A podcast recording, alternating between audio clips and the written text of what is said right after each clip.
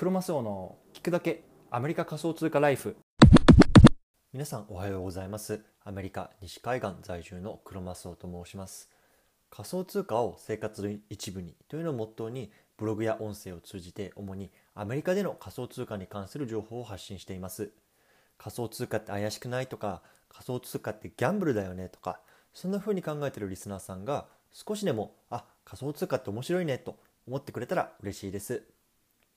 改めておはようございます。今日は8月の31日火曜日の朝ですね。皆さんいかがお過ごしでしょうか？いよいよ8月の最後の1日となりました。今月はねあのこの音声配信をまあリスタートすることができて、まあ、なんとかねコツコツ続けてられてるんですけれども、まあ、こういうのもねこう聞いてる皆さんがいるからこそだと思いますので引き続きよろしくお願いいたします。ということで早速今日の本題の方に入りたいと思うんですけれども今日はペイパルがあればもう安心株式参入ニュースから読む3つのことというようなことについてお話ししていきたいと思います。今回はペイパルが最近騒がしいけど一体どうなってんの？とかそのニュースは分かったんだけどじゃあ僕らの生活にどうやって関わっていくの？みたいなところを話していきたいなと思っています。で今回の話を聞くと今後の将来の僕らのお財布事情っていうのが分かるかなと思いますので是非聞いてみてください。はい、で早速なんですけれども今日のテーマの背景について少しお話ししたいなと思います。今日はコインポストさんからこういうニュースを持ってきました。米決済大手ペイパル社が株式取引プラットフォームの提供を検討かというようなニュースが配信されてました。で、まあこれそのままなんですけれども、まあ、少し解説しますね。で、ペイパルっていうような会社ありますよね。これアメリカの会社で、いわゆる決済ができるような、あの、サービスを提供してて多分日本にいる皆さんとかあとはアメリカにいる人っていうのはもう多分ほぼほぼ使ってるんじゃないかなと思いますよね。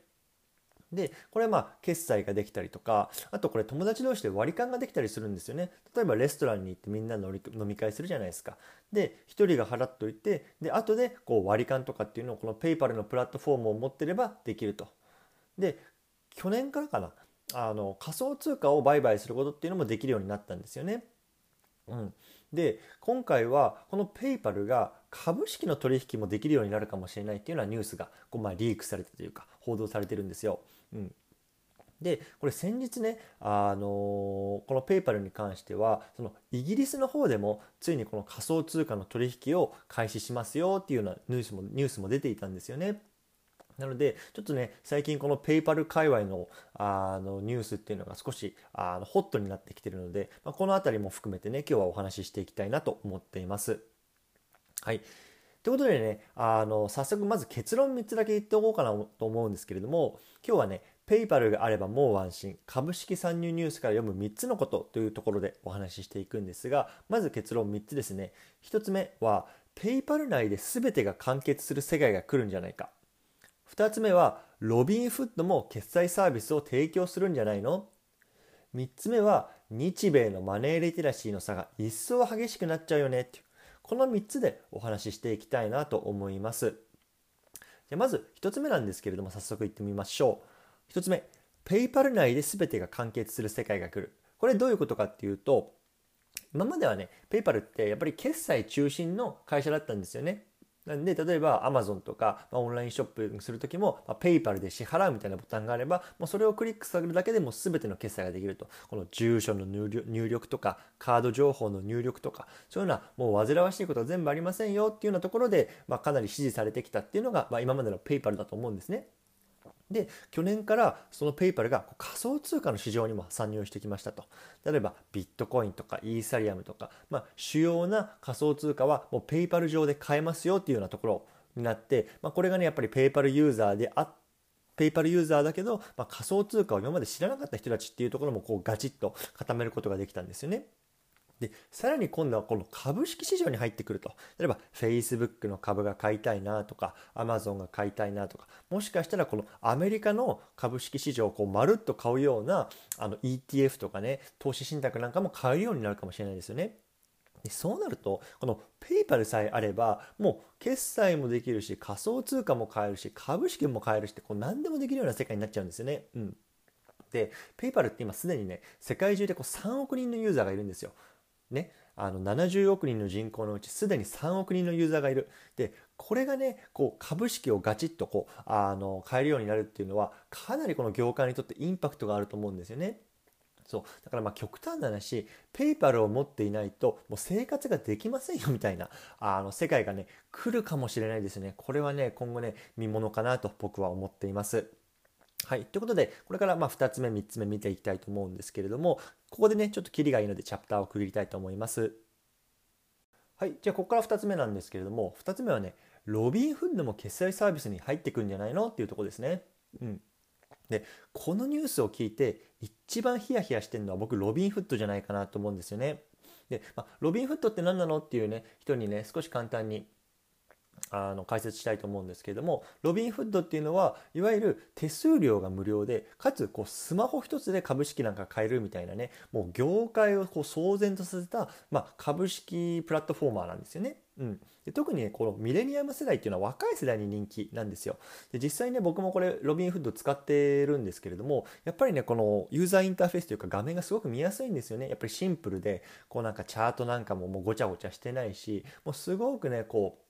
使いやすい。でこうワンクリックで株が買えたりするので、まあ、確かにね、こういうのがね、こうミレニアム世代とか若い世代に人気っていうのはすごくわかる気がするんですよね。うん。でこのロビンフットなんですけど、まあ、株だけじゃなくてあの仮想通貨も買えるんですよね。うん、であのーペイパルがこういう株式の取引もやるよって入ってきたら、これね、一気にあのロビンフットのお客さんもそっちの方に流れる可能性があると思うんですよね。だってさ、株式も買える、株も買えるって両方とも同じことできるんでしょ？でもさ、ペイパルの方は決済ができたりとか割り勘ができたりっていうプラスアルファのサービスがあるわけじゃないですか。でそれだったらどう考えてもこうロビンフットじゃなくてペイパルの方流れるよねっていう、そういうのはね、お客さんが出てくるんじゃないかなと思うんですよ。じゃあね、じゃあそれを食い止めるためにはどうするかっていうと、やっぱりロビンフットも、こう、ペイパルがやってるようなところにフォローしつつ、かつ新しいことをしていかなきゃいけないと思うんですよ。っていうのはまあ一つやっぱり決済ですよね。こうロビンフットで、まあ、あの決済ができるとかそうすることによってこうペイパルが持ってる、まあ、強みっていうのをこう打ち消すことができますよね。でもう一つはね、ロビンフットって今アメリカでしか使えないんですよ。で、これがね、まあ、あの、新興の会社だからちょっとリソースがないのかどうかとかっていうのはちょっと僕もわかんないんですけど、でもやっぱりそのこれからやっぱりあの戦っていく上ではどう考えてもこう世界にこう出ていく必要っていうのはあるのかなと思うんですよね。だからさっき言ったみたいにペイバルってこう世界にもうすでに3億人のユーザーがいる中でロビンフットっていうのはこうアメリカの市場だけでこう数千万人の、ま、市場しかないというところでこうどう考えてもやっぱり規模の経済から考えても難しいですよね。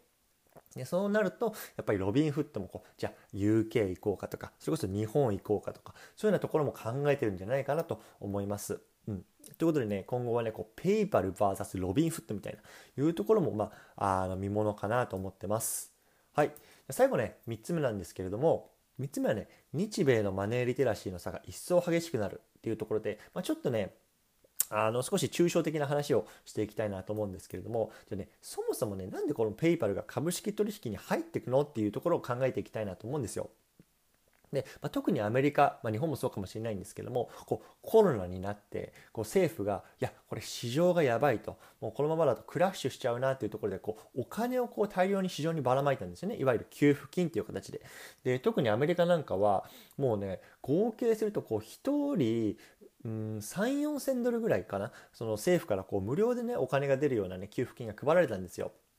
でまあ、あの本当に生活に困ってる人たちをサポートするっていうような名目でもちろん配ってるんですけれども、まあ、中にはね、まあ、普通に仕事もあって住むとこもあるんだけどこういうような給付金がもらえちゃうみたいな人もまあいるわけですよ。でそういう人たちはね、まあ、変な話この給付金をもらったところで、まあ、そのお金がこう浮いちゃうわけですよねっていうのは、まあ、日々の生活には困ってないわけだからつまりこの給付金っていうのがこういう株式市場にどんどんどんどん入っていったんですよ。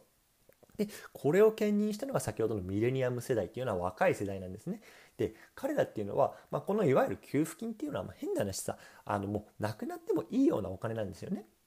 でこれをこう株式市場に投入することによってこう触りながら学んでいくあ株式ってこういうふうに買うんだとかあ株式ってこういうふうに上がっていくんだな下がっていくんだなっていうそういうふうに学んでいくんですよね、まあ、つまり百分一見にしかずっていうことなんですよ。うんでこういうような層をペイパルも狙ってるんじゃないかなと僕は思うんですよね。でやっぱりミラミレニアム世代ってまだその30代20代後半とか30代ぐらいですよねでこれからねまだまだ人生長いじゃないですかそれこそ人生100年時代って言われてる中で、まあ、40年50年こう人長い人生があるのでこう今までねあのこれから今こういう30代とかっていうのをきちんと顧客層として掴んでおくことによって、まあ、ロングタームで上級顧客になってくれてるようななるような、ね、可能性もあると思うんですよね。だからね今後はねこのペイパルが株式取引をやっていくっていうことはこのペイパルでこういうようなねあの株式とかをこう触りながら学んでいくってことが普通になるかもしれないですよね。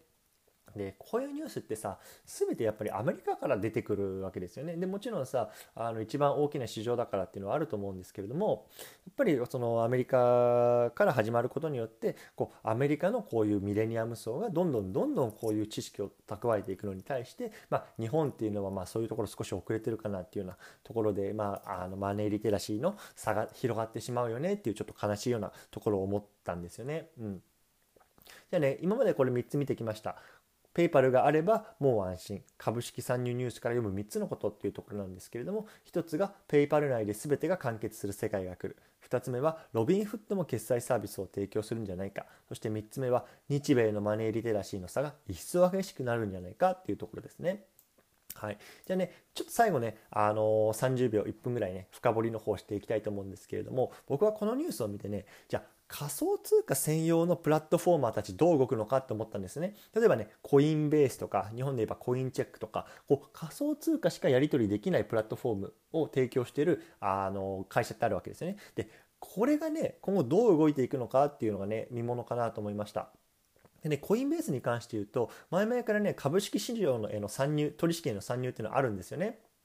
だからこれがね、コインベースもじゃあ株式やりますよってなったら、これ、ますますね、こう異業種の競争になっていくんじゃないかなと。もう、ペイパル VS ロビンフット VS コインベースみたいなね、もう株式もやるし、仮想通貨もやるしみたいな、もう結構ね、そういうような世界になっていくのかなって僕は思っています。はい。ということでね、今日ここまでにしたいと思うんですけども、最後まとめますね。今日のテーマは、ペイパルがあればもう安心、株式参入ニュースから読む3つのことというところでお話ししてきました。1つ目は、ペイパル内で全てが完結する世界が来る。2つ目は、ロビンフットも決済サービスを提供するんじゃないか。そして3つ目は、日米のマネーリテラシーの差が一層激しくなるんじゃないかというところでお話ししました。で今後はね、やっぱりこのペイパルが僕らの財布代わりになっていくってことが十分あると思うんですよね。もう決済もできて仮想通貨もできて株式も変えてでそこでお金のやり取りが完結する。ね、これだけあれば OK みたいな時代になっていくんじゃないかなと僕は思いました。はい。ね、じゃあ最後、今日の合わせて聞きたいっていうところを紹介させてください。今日はね、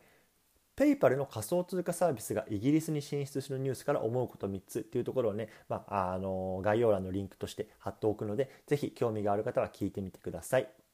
はい、最後告知だけさせてください。僕はね、リスナーの皆さんからのサポートを募っています。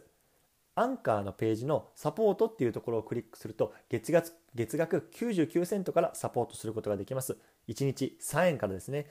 皆さんのサポートでより聞きやすい機材の購入とかコンテンツの拡充に当てたいと思ってますのでサポートしてもいいよということはね、ぜひよろしくお願いいたします。